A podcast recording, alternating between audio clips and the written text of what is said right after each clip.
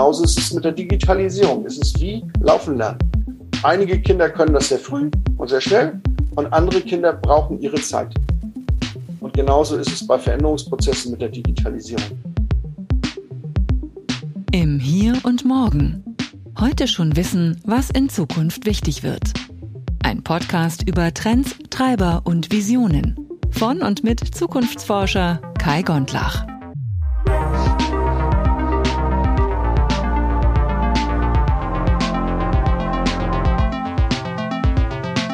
Diese Woche zu Gast im Hier und Morgen Achim Schaller.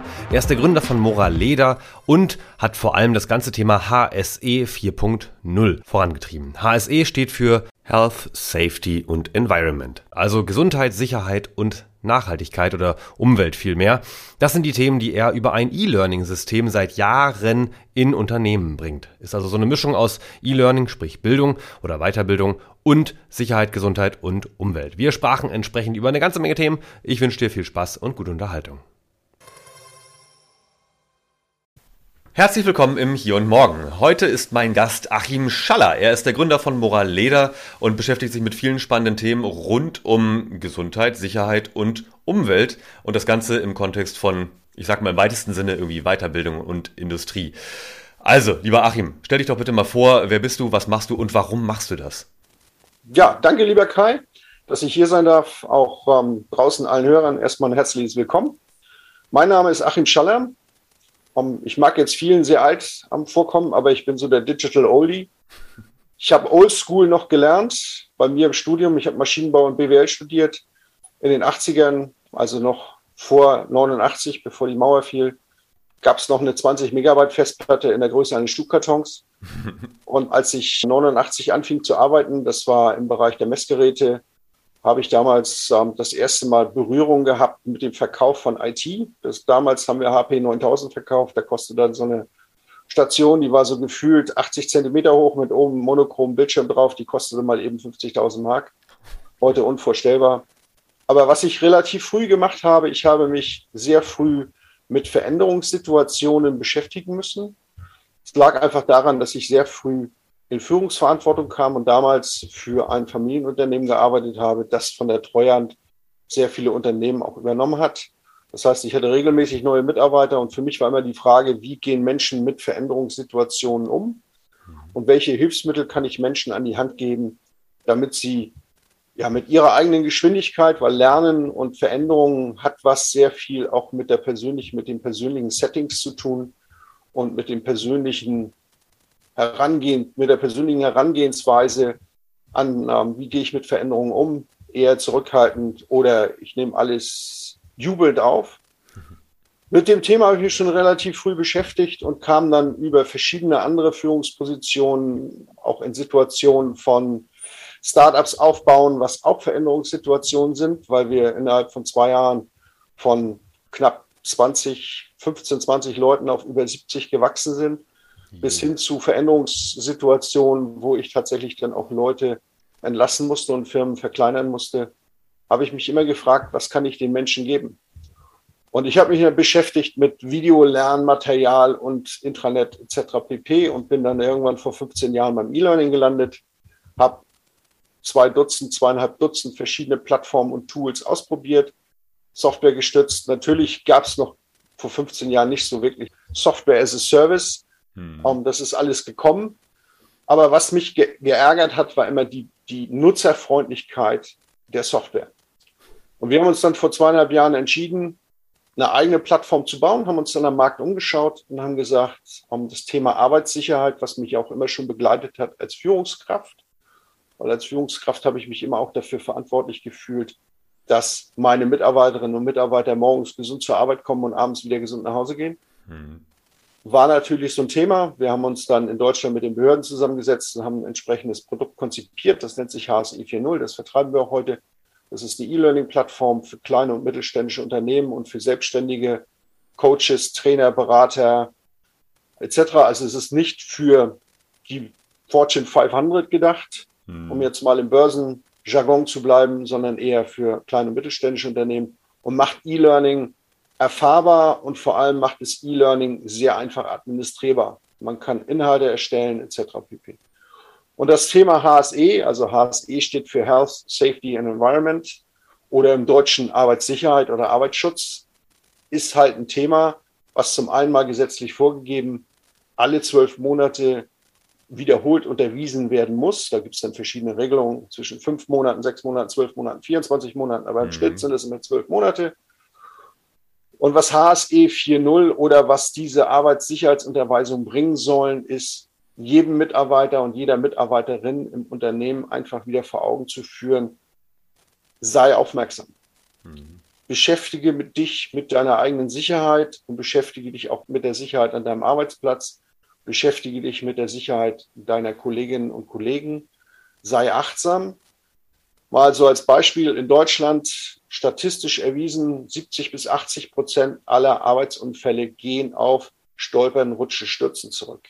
Mhm. Und wenn ich mich an meine Kindheit erinnere, wie gesagt, ich bin fast 60, das war so Anfang der 60er, da hat mir meine Mutter schon sehr früh gesagt, pass auf, es ist glatt, die Treppen sind rutschig, halte dich fest, wenn du die Treppen runtergehst zieh dir vernünftiges Schuhwerk an, draußen ist es glatt oder es hat geregnet oder Blätter liegen oder wie auch immer. Mhm. Und wenn man sich an die Kindheit erinnert, das, was am häufigsten passiert ist, ist, man ist hingefallen. Man ist genau. entweder gestolpert oder gestürzt. Das ändert sich leider im Erwachsenenleben auch nicht. Mhm. Und wir alle wissen, Unfälle sind ja nichts, was ich willentlich herbeiführe. So nach dem Motto, ich gehe jetzt mal raus und fall mal hin. Sondern Unfälle sind etwas, das aufgrund von Unachtsamkeit passiert. Mhm. Und ganz einfach haben Schulungen im Bereich HSE, und das ist der internationale Begriff für Arbeitssicherheit oder auch Occupational Health and Safety, steht auch dafür, gibt es auch, das wird dann unter dem Namen OSHA geführt, also OHSA. Mhm. In vielen Ländern, wer jetzt international unterwegs ist und sich auf die Begriffe einlässt, beschäftigt sich eigentlich damit, dass man Mitarbeiterinnen und Mitarbeitern regelmäßig wieder einfach vor Augen führt, was passieren kann, damit dass die Aufmerksamkeit gegenüber möglichen Gefahren steigt. Hm. Kannst du mal so ein paar Einblicke auch geben in die Branchen, die das am meisten betrifft? Also es gibt ja extrem unterschiedliche Dinge und ein, ein, schon auch eine Verlagerung so ein bisschen von Industrie und Handwerk zu mehr Dienstleistungen, mehr Paperwork und äh, die, die gefährlichste Verletzung, die viele erleiden, ist wahrscheinlich das Schneiden am Papier. Aber du sagst ja, äh, Rutschen, also Ausrutschen und Stolpern und solche Dinge, äh, das kann ja auch überall passieren. Also welche Branchen sind da so am interessantesten oder betrifft es eigentlich alle? Also fangen wir mal vorne an. Das Gesetz in Deutschland, das Arbeitsschutzgesetz, sagt klipp und klar, jedes Unternehmen, jede Unternehmerin oder jeder Unternehmer muss ab der ersten 450 Euro Kraft die Mitarbeiterin oder Mitarbeiter unterweisen. Und zwar mhm. regelmäßig. Das kann zu ganz verschiedenen Themen sein. Wie du schon sagst, Kai, es gibt ähm, Gefahren im Büro, es gibt Gefahren am Arbeitsplatz in der Produktion, es gibt Gefahren im Außendienst, es gibt Gefahren, die teilweise auch tatsächlich auf die Mitarbeiter und Mitarbeiterinnen zurückzuführen sind in Form von, ja, welche, welche Abilities hat, hat der Mensch überhaupt? Ist er der richtige Mitarbeiter? Ist er die richtige Mitarbeiterin für diesen Arbeitsplatz, für diese, für diese Tätigkeit? Mhm. Um, wissen wir alle, kennen wir alle. Wir alle haben uns schon mit richtigen und falschen Jobs beschäftigt. Tue ich eigentlich das Richtige oder tue ich das Falsche? Aber gehen wir mal zurück zur Arbeitssicherheit. Das Thema ist, wie gesagt, statistisch gesehen, und da sind wir Deutschen ja über Statistische Bundesamt und auch andere Behörden sehr gut aufgestellt. Mhm. 70 bis 80 Prozent der Ursachen für Arbeitsunfälle im Jahr ist Stolpern, Rutschen und Stürzen. Und das betrifft unabhängig davon, ob ich im Homeoffice arbeite. Das ist aber nochmal ein anderes Thema. Da können wir vielleicht mal kurz am Ende ganz kurz mal mhm. drüber reden, ob ich im Büro arbeite, ob ich einen Verwaltungsarbeitsplatz habe, ob ich in der Produktion arbeite, ob ich im Außendienst arbeite, etc. pp. Ich kann im Außendienst aus dem Auto aussteigen auf eine rutschige Fläche treten und stürzen. Ich kann im Büro morgens das Bürogebäude betreten. Ich habe eine nasse Oberfläche, die ist vielleicht gerade gewischt worden von, vom Reinigungsservice. Ich kann stürzen oder ich habe nasse Schuhe an mit Gummisohlen. Die Gummisohlen sind noch nass, ich rutsche aus. Ich kann bei der Treppe runtergehen, ich kann mich verhaken, ich kann daneben treten und stürze. Mhm. Also diese drei Themen Stolpern, Rutschen und Stürzen sind im Prinzip die Hauptursache für die meisten Arbeitsunfälle, unabhängig davon, wo das passiert. Natürlich gibt es Umgebungen, die sind extrem rutschgefährdet. Ich sage jetzt mal Produktion, wo vielleicht viel mit Kühlschmierstoffen gearbeitet wird, hm. etc., wo sich halt Dämpfe auf dem Fußboden auch absetzen oder auch Öldämpfe auf dem Fußboden absetzen von irgendwelchen Werkzeug, Werkzeugmaschinen. Man versucht das natürlich alles rauszufiltern. Da gibt es dann die sogenannte PSA, persönliche Schutzausrüstung. Da wird dann schon geguckt seitens der Arbeitgeber, haben die Mitarbeiter die richtigen Schuhe an, die richtige Kleidung an, vielleicht auch den richtigen Atemschutz etc. pp, wenn es um Dämpfe geht. Aber da kann man vorbeugen. Das Thema ist genauso auf dem Arbeitsweg, weil auch der Arbeitsweg, mhm. was viele nicht wissen, und der Arbeits, der Rückweg von der Arbeit nach Hause sind gegen Arbeitsunfälle versichert. Da gibt es ein paar Ausnahmen. Wenn ich jetzt riesengroße Umwege mache, mhm. ähm, einkaufen dann, oder so. Dann ja, ich gehe auf ein Bier oder ich hole auch noch mal mein Kind und nochmal drei andere Sachen, ähm, mein Kind im Kindergarten ab und fahre dann nochmal einkaufen bei Aldi und bei Lidl und dann fahre ich auch nochmal in Real.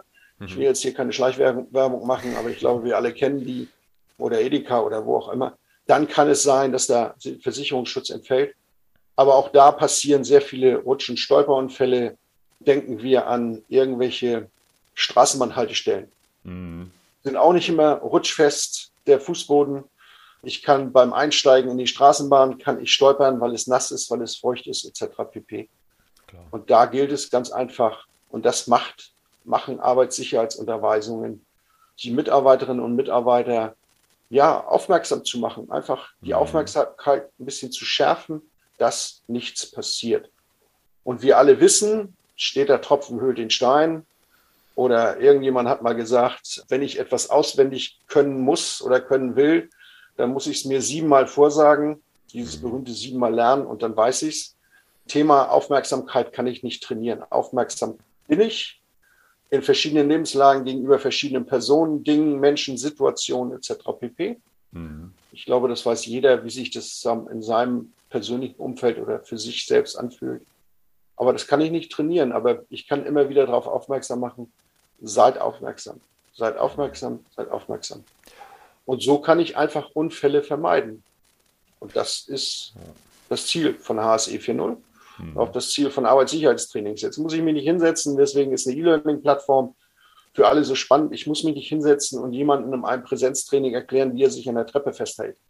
Ich glaube, wir alle kennen die Gefahren von rutschigen Böden, von rutschigen Schuhen, von Treppengeländern, von anderen Sachen. Das heißt, gewisse Dinge kann ich tatsächlich auch rein online erledigen. Bei anderen Sachen im Bereich Arbeitssicherheit muss ich auf eine Präsenzschulung einfach mhm. gehen, weil dort die Gefahren so immens sind, dass die Mitarbeiter tatsächlich auch noch von einem Trainer geschult werden müssen. Das kann ich nicht digital machen. Mhm. Sodass sich die Bandbreite im Bereich Arbeitssicherheitstrainings eigentlich ersteckt von Präsenztrainings, die aber auch dokumentiert werden müssen, digital, bis hin zu reinen Online-Trainings. Ich denke da so hauptsächlich jetzt im Bereich der, in, in, in der Zeit der Covid-Pandemie, Themen wie Unterweisung im Homeoffice. Was ist eigentlich im Homeoffice versichert? Worauf muss ich achten? Habe ich irgendwo lose Kabel rumfliegen rund um den Küchentisch oder um den Tisch, an dem ich gerade arbeite, etc. pp. Das sind so die ja. Themen, wo man sich dann auch im Arbeitssicherheitsbereich mit beschäftigt. Und da will ich gar nicht eingehen auf so rechtliche Themen wie, darf der Arbeitsschutzbeauftragte meines Unternehmens überhaupt meine Wohnung besuchen oder meine Wohnung betreten, mhm. um jetzt eine Gefährdungsbeurteilung vorzunehmen. Das ist nochmal ein ganz anderes Thema. Aber sich hinzusetzen und dennoch Mitarbeiter zu sensibilisieren, ist meines Erachtens die Verantwortung eines jeden Unternehmers, eines jeden Geschäftsführers, eines jeder, einer jeden Führungskraft. Mhm. Absolut. Und ganz kurz, um das ins Verhältnis zu setzen oder ins Bild zu setzen, äh, du sagst, 70 bis 80 Prozent der Unfälle passieren eben halt durch die genannten Probleme. Wie viele sind es denn insgesamt? Also ich, ich kenne es aus eigener Erfahrung von irgendwelchen Notaufnahmen, da bin ich relativ häufig Gast, aber eher von Sportunfällen. Und da sollte man möglichst tunlichst vermeiden, vormittags hinzugehen. Also wenn es irgendwie nicht super akut ist, dann noch bis mittags warten oder nachmittags, weil vormittags die meisten Arbeitsunfälle passieren. Und dann sitzen da meistens irgendwelche Leute, die genau das haben. Einen umgeknickten Fuß oder ein aufgeschlagenes Knie oder schlimmer. Und ähm, diese Arbeitsunfälle passieren. Aber wie viele sind denn das? Also in Deutschland, es gibt Arbeitsunfälle, die meldepflichtig sind und nicht meldepflichtig sind. Und natürlich ah, okay. können, können die, die Statistik bezieht sich jetzt auf, auf gemeldete Arbeitsunfälle, die also meldepflichtig sind. Da gibt es dann mhm. verschiedene gesetzliche Vorschriften, was gemeldet werden muss und was nicht. Aber es sind dennoch in Deutschland über eine Million gemeldete Arbeitsunfälle im Jahr. Im Jahr. Jetzt kann man sich hinsetzen und sagen, bei 40 Millionen Arbeitnehmerinnen und Arbeitnehmern ist das jetzt alles nicht so wild. Aber wenn ich mich hinsetze und sage, okay, wir haben alle letztendlich irgendwo ja, 200 Tage im Jahr zu arbeiten und das runterbreche, dann kann es jedem passieren. Ich meine, jeder von uns, der Auto fährt oder auch als Fußgänger im Straßenverkehr unterwegs ist, kennt die Gefahren von Unfällen. Unfälle passieren und Unfälle sind ja nie beabsichtigt. Ja, es ist meistens ein Thema von Unachtsamkeit, fehlender Aufmerksamkeit oder einfach fehlende Aufmerksamkeit ist ja ein Thema von abgelenkt sein. Mhm. Ich unterhalte mich gerade mit jemandem, also völlig natürliche Situation. Das ist jetzt nichts Außergewöhnliches. Routine. Aber es sind trotzdem mehr als eine Million. Mhm. Und das, was wir halt in Deutschland haben, ist halt ein System von einer sozialen Absicherung. Wenn einer Mitarbeiterin oder einem Mitarbeiter etwas passiert, dann habe ich die Berufsgenossenschaften, die dann, das ist nichts anderes wie eine staatliche Versicherung, mhm. die dann im Prinzip Folgekosten auffangen, wie Krankheitskosten, Reha-Kosten, gegebenenfalls auch entsprechende Vorruhestandsregelungen oder Berufsunfähigkeiten etc. pp. Mhm.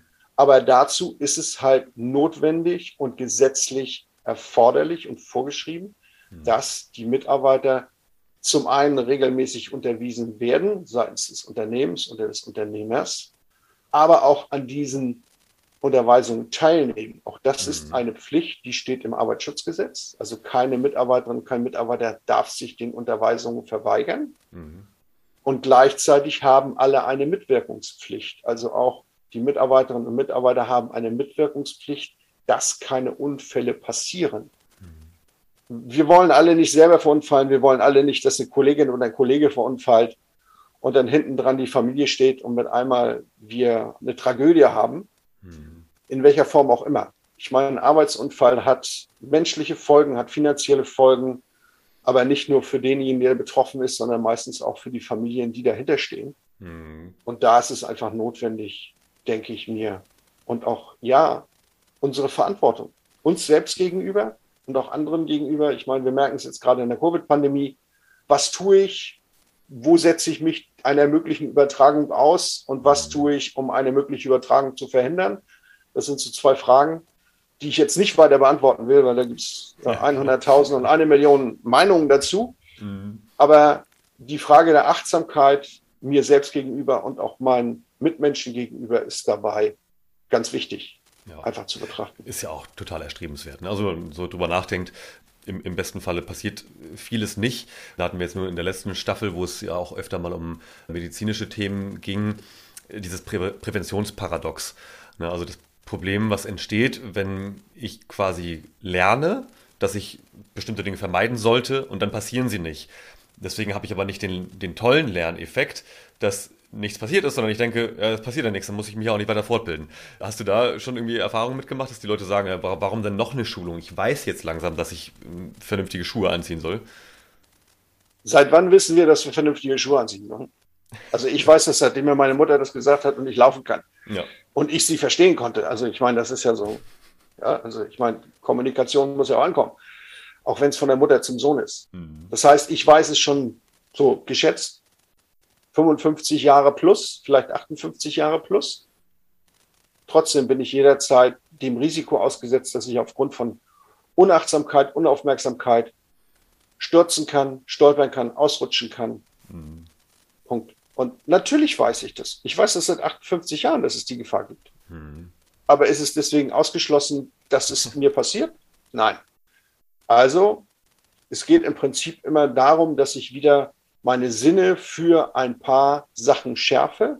Mhm. Sei aufmerksam, sei achtsam, sei dir einfach bewusst, dass Dinge passieren können unter gewissen Voraussetzungen, vielleicht eher als unter anderen. Ich sage jetzt mal, wenn ich im Sommer an den Strand gehe und barfuß am Strand laufe, ist die Gefahr des Ausrutschens relativ gering. Mhm. Und außerdem, wenn ich, wenn ich ausrutsche und falle, dann falle ich auch noch weich, weil der Sand ist ja meistens weich. genau. Wenn ich aber im Winter irgendwo mit meinen glatten, mit meinen Converse Sneakers rausgehe, die eine Sohle haben wie ein paar Rennslicks auf dem Rennauto, mhm. kein Profil, null und dann auch noch ich sage jetzt mal, ein Gummi, eine Gummimischung, die eigentlich mehr für den Sommer gedacht ist und für trockene Wege als wie für irgendwelche nassen Gehwege, dann ist die Gefahr größer, dass ich ausrutschen kann. Mhm. That's it. Und ja. sich das bewusst zu machen, da aufmerksam zu sein. Es geht nicht darum, Neues zu lernen, sondern es geht darum, Gelerntes sich einfach wieder ins Bewusstsein zu rufen. Das mhm, sind meistens Arbeitssicherheitsunterweisungen. Deswegen seid nicht gelangweilt, wenn ihr mal irgendwann in der Unterweisung gerufen werdet. Es geht nicht darum, euch irgendwelche langweiligen neuen Dinge zu verklickern, die ihr sowieso schon wisst. Es geht einfach darum, dass der Geist und eure Aufmerksamkeit einfach ein bisschen geschärft wird und dass man in gewissen Situationen sich einfach hinsetzt und sagt, okay, da bin ich halt ein bisschen achtsamer mit mir. Hm. Ja, macht total Sinn. Und äh, jetzt äh, HSE steht ja auch noch für Environment. Wo ist die Schnittmenge der Themen, die du gerade beschrieben hast, also insbesondere Online-Learning oder E-Learning, von Sicherheit und Gesundheit zu Environment? Jetzt mal so achtsam, wie ich mit mir auf umgehe hinsichtlich meiner persönlichen Sicherheit, kann ich mich auch hinsetzen und sagen, ich betrachte jetzt mal meine Umwelt. Hm.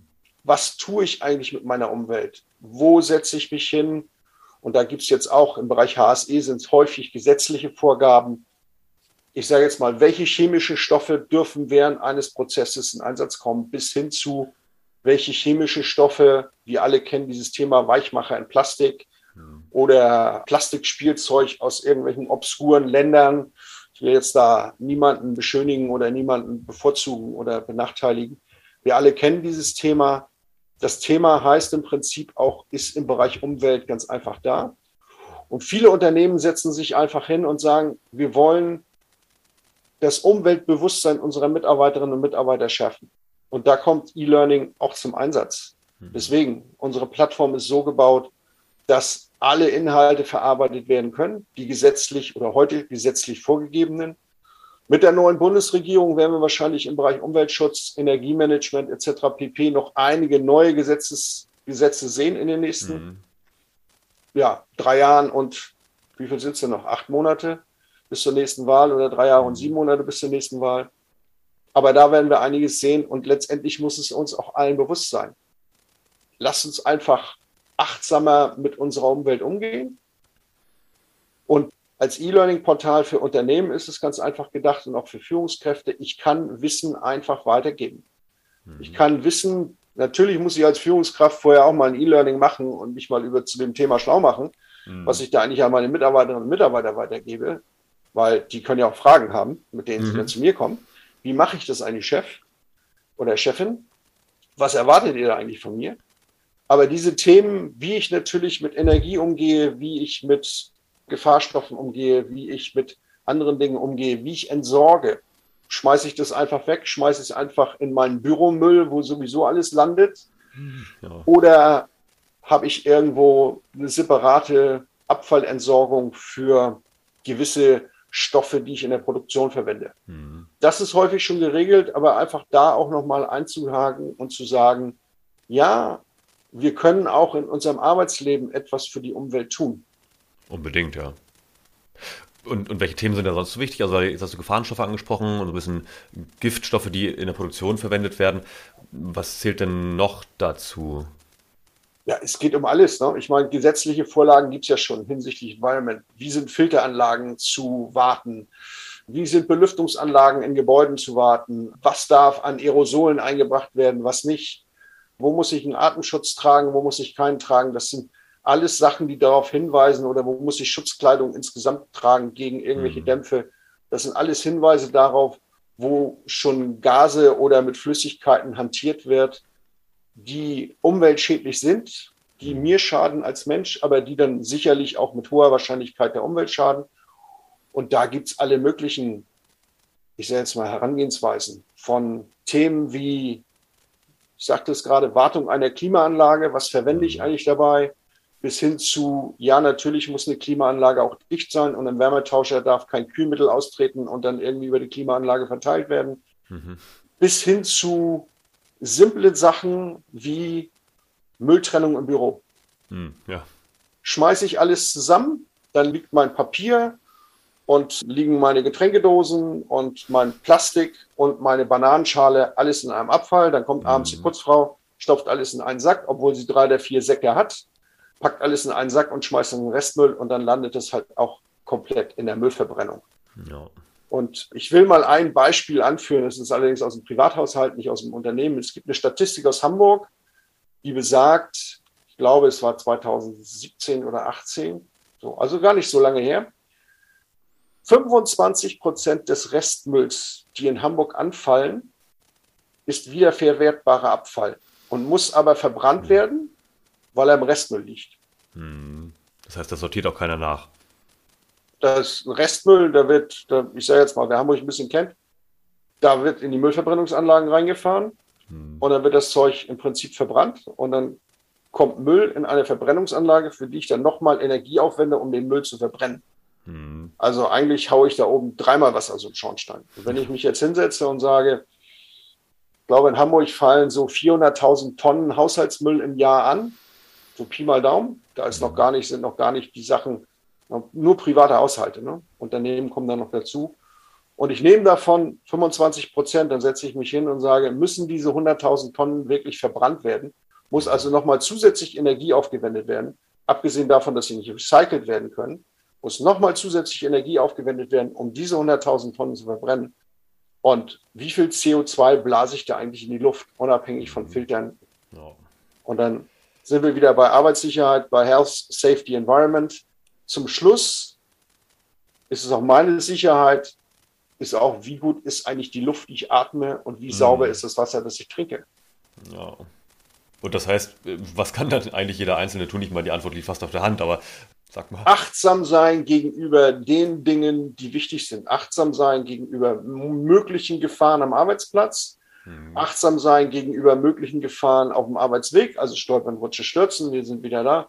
Ich rede jetzt noch gar nicht von den spezifischen Gefahren und großen Gefahren und mhm. Riesenrisiken, wo dann Todesfälle, mhm. Todesfälle kommen können, etc. Aber achtsam sein gegenüber sich selbst, achtsam sein gegenüber der Gesundheit und der Sicherheit der Kolleginnen und Kollegen, aber auch achtsam sein gegenüber der Umwelt, gegenüber der Familie, gegenüber meiner Familie bin ich achtsam.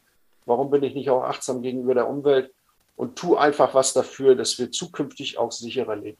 Hm, also sprich auch die Generation nach uns. Gut, damit haben wir, glaube ich, das Thema HSE 4.0 ganz gut umrissen, aber dann lass uns mal ein bisschen in Richtung Zukunft äh, uns gedanklich bewegen. Weil, äh, ich meine, du machst das ja nicht einfach nur, um den Zweck zu erfüllen, ein bisschen Arbeitssicherheit herzustellen, Gesundheit herzustellen.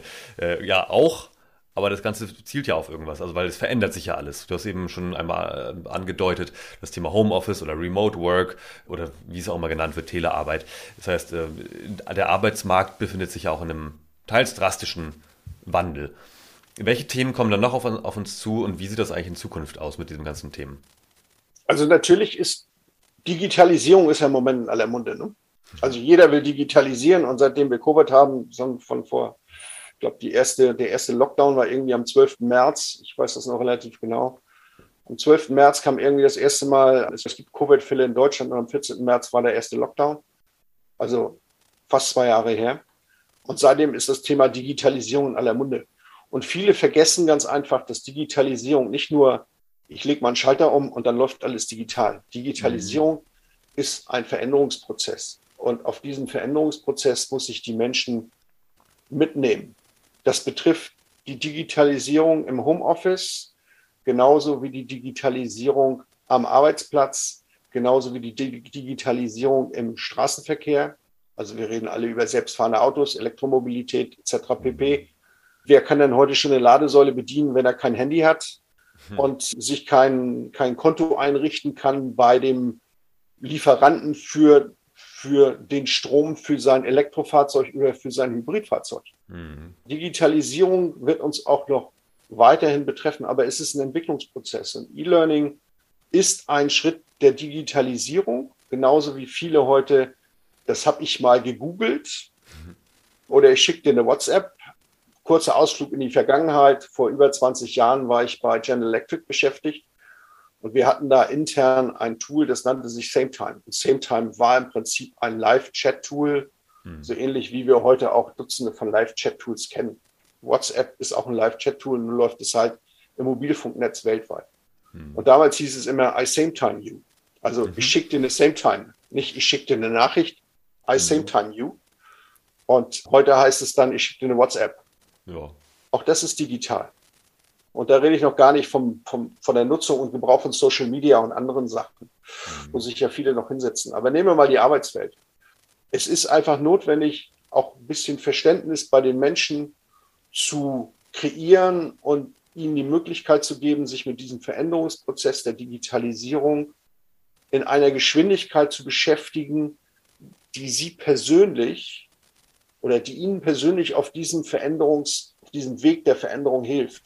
Mhm. Es bringt nichts zu sagen, wir machen jetzt alles so fertig aus, ich lege einen Schalter um und morgen sind wir alle statt grün sind wir alle gelb oder rot mhm. oder schwarz oder was auch immer. Völlig wurscht. Es funktioniert nicht. Veränderungsprozesse brauchen Zeit. Veränderungsprozesse brauchen bei einigen Menschen sehr wenig Zeit, weil sie sehr veränderungsaffin sind.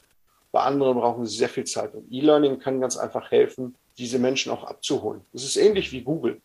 Google ist das größte kostenlose E-Learning-Tool der Welt. Mhm. Wenn ich was wissen will, dann gehe ich zu Google und klimper meine Frage ein und Google liefert mir die Antwort. Das Problem ist, dass ich meistens bei Google irgendwie 10 Millionen Antworten habe.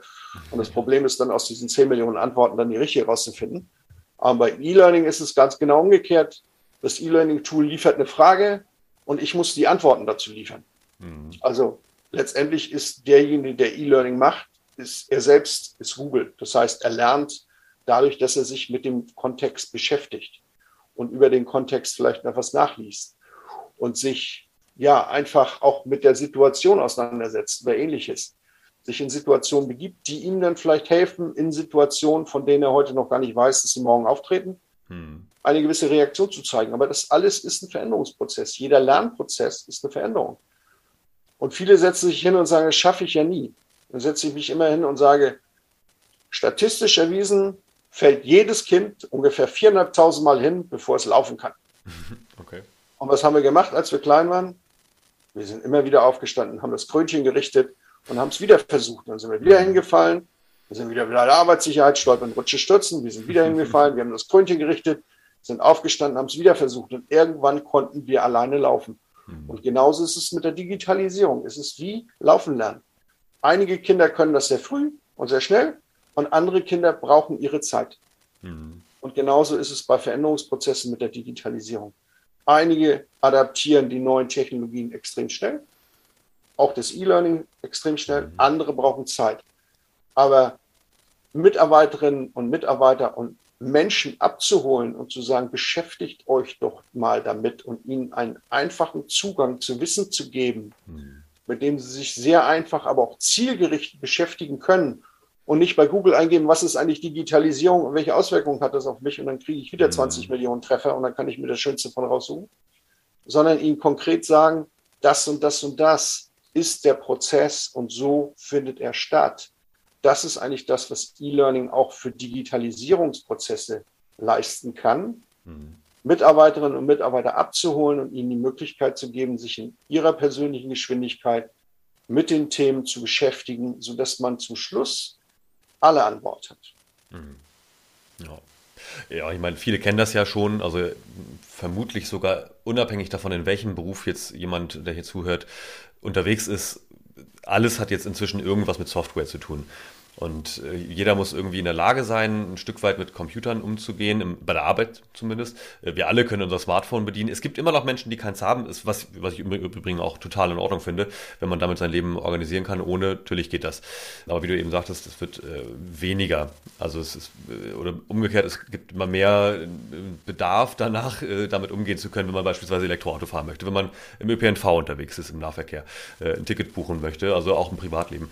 So, aber was ich eigentlich sagen will, viele haben, besonders im beruflichen Kontext, schon natürlich gemerkt, äh, es gibt immer wieder neue Software-Updates, ich brauche eine neue Schulung für dieses und jenes Tool, dann gibt es noch was ganz Neues oder plötzlich werden irgendwelche Tätigkeiten von mir äh, tatsächlich automatisiert, ob das eine Maschine macht oder ob das eine Software macht oder so. Was glaubst du denn, welche Themen oder welche Herausforderungen insbesondere kommen denn da auf Arbeitgeber, aber auch Arbeitnehmerinnen und Arbeitnehmer in den nächsten Jahren noch zu? Also zum einen mal in dem Zusammenhang wird eine große Herausforderung sein, das Thema psychische Belastung. Ja. Also welche Auswirkungen hat eigentlich die Digitalisierung, haben die Veränderungen in meiner Arbeitswelt, aber auch in meinem privaten Umfeld? Mhm. Was machen die eigentlich mit mir?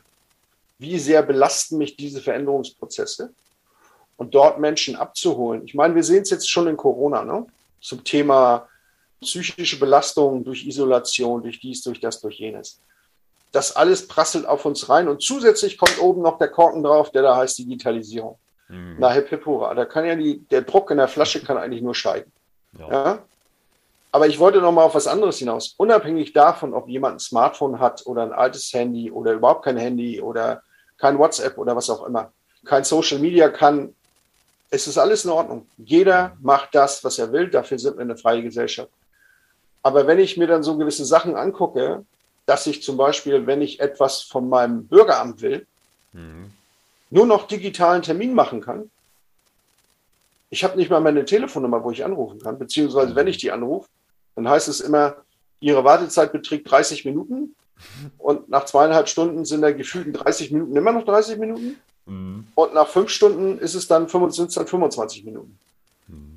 Also wir werden uns, und das wird jetzt keine, ist jetzt keine düstere Prophezeiung, jeder Mensch wird sich mit einigen Themen auseinandersetzen müssen. Ja? Es sei denn, ich setze mich hin und sage, es macht mir nichts aus, acht Stunden am Telefon zu warten und vielleicht nächsten Tag nochmal anzurufen, übernächsten Tag, mhm. übernächsten Tag. Und dann bin ich vielleicht irgendwann dran und kann meinen Termin telefonisch vereinbaren. Das ist jedem freigestellt. Ja? Aber Digitalisierung heißt ja nicht, dass sich Prozesse ändern. Digitalisierung heißt nur, dass ich das Gleiche anders mache. Mhm. Nichts anderes. Aber dieses Andersmachen ist ein Veränderungsprozess. Und diese, diese Veränderungsprozesse bringen Herausforderungen mit. Und diese Herausforderung fühlt jeder Mensch anders und empfindet jeder Mensch anders. Die, für die einen ist es überhaupt kein Problem. Und für die anderen ist es ganz einfach ein Thema, sich damit zu beschäftigen. Aber es ist auch keine Frage des Alters. Also mhm. meine Mutter ist 82. Ich glaube, ihr, ihr Smartphone hat sie gekriegt vor sechs Jahren vor drei Jahren haben wir dann WhatsApp installiert. Ich glaube, das erste digitale Ding, was sie hatte, war ein Kindle, den ich ihr mal zu Weihnachten gekauft habe. Aber mhm. seitdem ist sie im Prinzip mit ihren 82 kein Digital Nerd geworden. Das wäre ein bisschen zu viel verlangt. Aber sie macht ihr Online-Banking, sie vereinbart ihre Termine online. Mhm. Und wenn sie was nicht weiß, ruft sie ihre Söhne an. Weil ja. irgendeiner von uns rein wird schon irgendwas wissen. Ich habe selten von ihr gehört, ich habe da Google gefragt weil da bin ich ja teilweise überfordert mit der Anzahl der, mhm. der Antworten. Aber das macht ja auch Hoffnung, ne? Also das heißt, man, also ich, ich, ich kenne deine Mutter natürlich nicht, aber es gibt einfach wirklich, das sehe ich ja auch, äh, es gibt nicht das Alter, was irgendwie äh, prädestiniert wäre dafür, damit klarzukommen oder nicht. Es ist, glaube ich, auch einfach wirklich eine Frage, will ich das oder will ich das nicht? Und sehe ich den Vorteil darin, mich mit bestimmten Dingen aus der Entfernung zu beschäftigen, dass ich es wenigstens nutzen kann, oder mich so tief da reinzuknien, dass ich sage, oh Mensch, äh, jetzt, jetzt bin ich auch wirklich Digital Nerd geworden. Genau. Es ist wie Autofahren lernen. Hm. Irgendwann treffe ich die Entscheidung, ich möchte einen Führerschein machen. Und wenn ich den dann habe, treffe ich die Entscheidung, ich möchte jetzt ein Auto haben. Hm. Es ist alles okay. Es ist okay, keinen Führerschein zu haben. Es ist okay, einen Führerschein zu haben und kein Auto zu haben. Es ist okay, einen Führerschein zu haben und ein Auto zu haben. Es ist auch okay, keinen Führerschein und ein Auto zu haben. Ich darf es dann bloß nicht fahren. Genau. Da gibt es dann wieder gesetzliche Regelungen. Aber jeder ist frei. Ich meine, es ist wie Autofahren lernen. Digitalisierung. Jeder hat so seine eigene Geschwindigkeit. Jeder braucht mehr oder weniger viele Fahrstunden. Einige verstehen das sofort, einige verstehen das nicht sofort, brauchen länger. Das, was ich lernen muss, sind die Verkehrsregeln, weil die sind häufig dann neu. Dann sind wir wieder beim Lernen und bei Veränderungsprozessen. Aber letztendlich ist es von jedem Menschen eine persönliche Entscheidung, möchte ich mich damit beschäftigen oder möchte ich mich nicht damit beschäftigen. Und das, was viele von uns, auch mich persönlich in Stress versetzt, sind Dinge, mit denen ich mich nicht beschäftigen müssen, die mir dann aber aufoktroyiert werden. Und das sehen wir dann mhm. häufig, und jetzt kommen wir wieder spannend, wenn wir den Bogen zurück, das sehen wir halt häufig am Arbeitsplatz. Mit einmal heißt es, wir machen das jetzt digital dann muss ich mich damit beschäftigen. Mhm. Wenn ich meinen Job weiterhin machen will, dann bin ich wahrscheinlich oder mit hoher Wahrscheinlichkeit sogar gezwungen, mich damit zu beschäftigen. Das heißt, ich muss mich auf einen Veränderungsprozess einlassen, auf den ich eigentlich gar keinen Bock habe. Ja, klar. So, und da kann E-Learning helfen. Natürlich ist es dann auch Sache der Führungskräfte, solche Mitarbeiterinnen und Mitarbeiter abzuholen. Auch Sache der Führungskräfte, der Führungskräfte, der Führungskräfte, der Führungskräfte. Mhm. Also es ist ja nicht so, dass digitale Prozesse Unternehmen machen. Was nützt mir ein digitaler Prozess, wenn das Unternehmen menschenleer ist? Ich kenne kein Unternehmen, das nur digital ist. Es ist zum Schluss ist immer irgendwo ein Mensch da. Ja. Ob es jetzt der Betrieb eines Rechenzentrums ist oder es ist die Erstellung einer neuen Software oder es ist ein E-Commerce. Ich meine, Amazon beschäftigt wie viel? Eine Million Mitarbeiter weltweit. Das heißt, Amazon ist nicht Amazon im Web. Amazon sind eine Million Mitarbeiter. Wenn, wenn mhm. eine Million Mitarbeiter nicht mehr da wären, würden keine Päckchen ausgeliefert. genau. Ja, nee, das ist ein guter Punkt. Aber gut, lass uns noch mal ein bisschen noch mal weiter in, in, die Glaskugel reingucken und überlegen, wo führt uns das denn alles hin? Also wir haben jetzt viel über, über Arbeit natürlich gesprochen, über Arbeitssicherheit, über Gesundheit und bisschen Umwelt, Digitalisierung. Das waren so die groben Themen. Äh, was denkst du denn, wenn alles so richtig gut geht? Also was, was wünschst du dir eigentlich von der Zukunft, wo das darauf hinausführt? Sagen wir mal so in irgendwie 20 Jahren oder so, eine richtig utopische Vision. Aber also da, ich habe hier eine Glaskugel auf dem Schreibtisch stehen. Ich zeige sie dir mal gerade. Echt? Ähm, ja, die Ach, ist cool. Ja. Das ist übrigens Mutter Erde. Ach schön. Diese Glaskugel ist die Weltkugel. Ist die Erde. Die habe ich mal geschenkt bekommen mir. vor über 25 Jahren.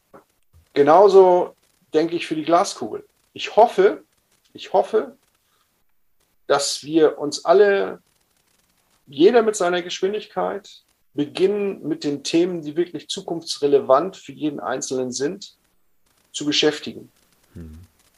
Das Wichtigste ist, und da gibt es auch etliche andere in der Welt, die das sagen, wir haben nur einen Planeten Erde und wir haben keinen Plan B.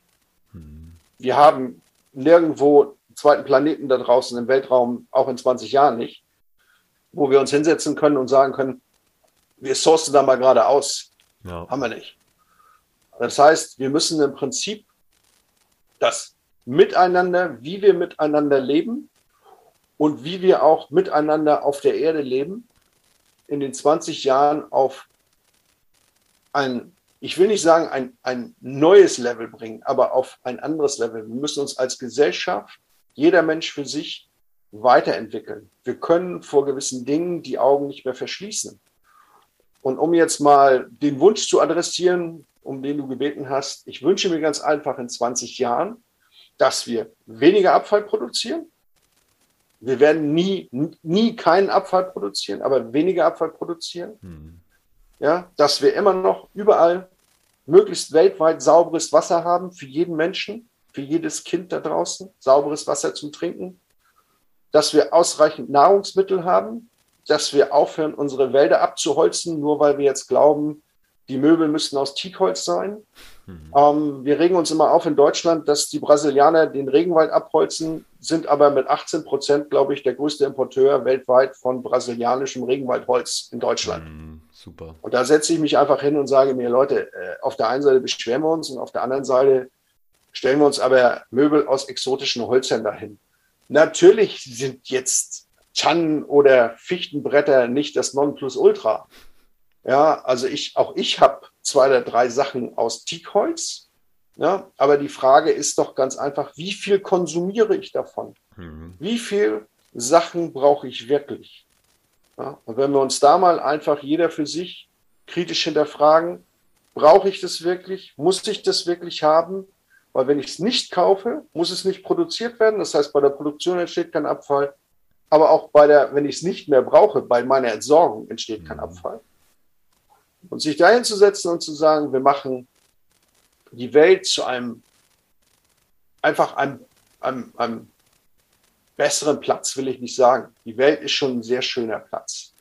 Aber wir achten darauf, dass das, was wir haben, nicht leichtfertig vergeuden, und leichtfertig aufs Spiel setzen. Mhm. Das ist mein Wunsch. Und davon träume ich, da arbeiten wir auch mit. Ich glaube, wir werden das andere Mal auch eine Gelegenheit haben, uns zum Thema Industrie 5.0 zu unterhalten. Genau. Jeder fragt sich jetzt, was ist Industrie 5.0? Wir haben noch nicht mal Industrie 4.0. Das ist ein guter Teaser.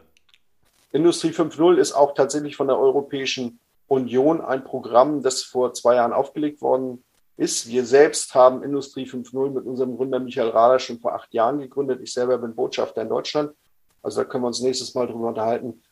Da geht es um das Thema Wasteless World. Also wie kann ich persönlich dafür sorgen, dass ich weniger Abfall produziere, weniger konsumiere und damit die Welt einfach zu einem besseren Platz mache. Hm. Das wäre mein Wunsch. Ja. Wo wir in 20 Jahren sein werden, kann ich nicht sagen, weil wenn ich das hätte, wäre ich Wahrsager und eine Glaskugel und würde ich das machen, was ich, was ich mache, nämlich E-Learnings, sondern ähm, ich würde mich noch nicht mal, ich würde mich vielleicht auf irgendwelchen Jahrmärkten rumtreiben, hätte jetzt aber ein Einkommensproblem wegen, wegen Corona. Ja. Würde jetzt also online wahrsagen. Genau. Digitale Wahrsagung. Also statistisch gesehen haben sie die Chance. Genau. Äh, ja, finde ich eine schöne Vision auf jeden Fall. Und wenn du dir das vorstellst, ich meine, wir haben jetzt gerade hier Menschen, die uns zuhören, was natürlich jeder Einzelne tun kann, das hast du schon ein bisschen gesagt, aber wir können ja eine Bitte formulieren, dass, dass alle, die uns jetzt zuhören, äh, da rausgehen und vielleicht diese Episode teilen. Mit welchem Satz sollen sie das tun? Habt keine Angst vor der Zukunft. Hm. Das gefällt mir. Das ist genau mein Motto. Schön. Ja gut, äh, du hast es schon angedeutet. Ich glaube, wir kommen jetzt mal zum Ende, weil wir äh, unsere Zeit jetzt quasi für die heutige Aufnahme auf jeden Fall rum haben. Das nächste Mal machen wir Industrie 5.0. Wann das sein wird, das müssen wir jetzt leider den Cliffhanger überlassen. Das schauen wir Klar. dann irgendwann in der Zukunft. Und bis hierhin sage ich, lieber Achim, ganz herzlichen Dank, dass du dir die Zeit genommen hast, die Gedanken mit uns zu teilen. Und ja, für die kurze, mittelfristige und natürlich auch lange Zukunft wünsche ich dir erstmal alles Gute, gute Gesundheit und bleib munter. Ja, danke dir, Kai. Das wünsche ich dir auch. Das wünsche ich auch unseren Zuhörern. Bleiben Sie achtsam, bleiben Sie aufmerksam, bleiben Sie gesund. Dankeschön. Bis bald. So, ich hoffe, wir sehen nach der Ausstrahlung dieser Episode einen Rückgang der Arbeitsunfälle in der Statistik. Das wäre doch mal was. Also ich hoffe, du hast was gelernt. Ich hoffe, das ist bei dir vor allem nochmal ins Bewusstsein geraten, dass immer und überall was passieren kann. Das war also das Gespräch mit Achim Schaller über Health, Safety, Environment und ganz zum Schluss nochmal über Industrie 5.0. Also sei gespannt, da kommt irgendwann nochmal eine Fortsetzung. Nächste Woche geht es hier weiter mit Timo Spring. Er hat Prevest gegründet. Da geht es um individualisierte Ernährung. Also ein wahnsinnig spannendes Thema, nicht nur für diejenigen, die es eh schon auf dem Schirm haben. Versprochen. Also schalt wieder rein im Hier und Morgen. Und wenn dir das Projekt gefällt, dann unterstütze mich doch gerne auf Steady. Der Link ist wie immer in den Show Notes. Ich freue mich drauf. Ciao. Das war im Hier und Morgen von und mit Kai Gondlach. Du willst mehr über die Zukunft wissen? Dann folge unserem Podcast und besuche uns auf Instagram, Facebook, Twitter oder LinkedIn. Bis bald im Hier und Morgen.